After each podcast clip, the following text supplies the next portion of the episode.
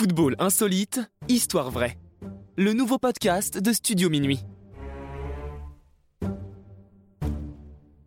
La tête dans le brouillard.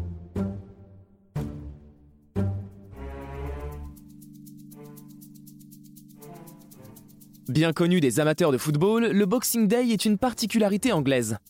En effet, l'Angleterre est le seul championnat qui joue entre Noël et le jour de l'an. Et on ne badine pas avec cette tradition outre-Manche.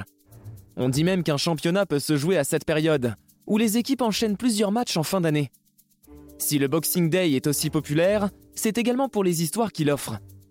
L'une des plus insolites a eu lieu le 25 décembre 1937, dans un match opposant Chelsea à Charlton.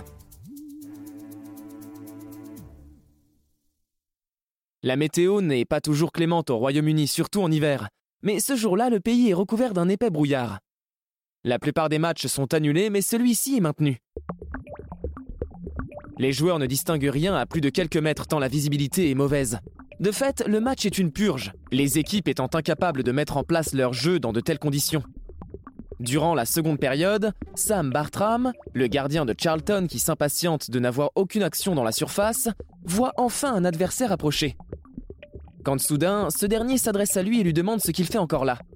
Ce n'était pas un attaquant de Chelsea mais un policier, qui lui explique que la rencontre est interrompue depuis près de 20 minutes.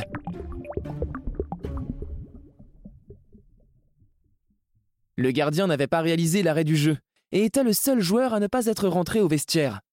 Un peu honteux, le portier anglais sort enfin du terrain devant la mine stupéfaite des membres du staff. Une fois à l'intérieur, ses coéquipiers ne se sont pas privés de se moquer.